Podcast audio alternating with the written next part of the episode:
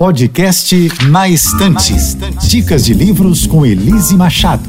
Posso te indicar mais um livro para o Halloween? Mas esse não é um livro de terror, não. Para fechar esse mês das bruxas, nada melhor do que uma obra clássica da Rainha do Mistério, Agatha Christie. Essa história teve recentemente no cinema, mas o livro não fica atrás no sucesso. Em A Hora das Bruxas, acompanhamos o famoso detetive Hercule Poirot investigando a morte de uma adolescente irritante que acontece justamente em uma festa de Halloween. O corpo da menina aparece depois de uma brincadeira e só o detetive pode ajudar a desvendar esse mistério. Quem teria motivos para matar a garota?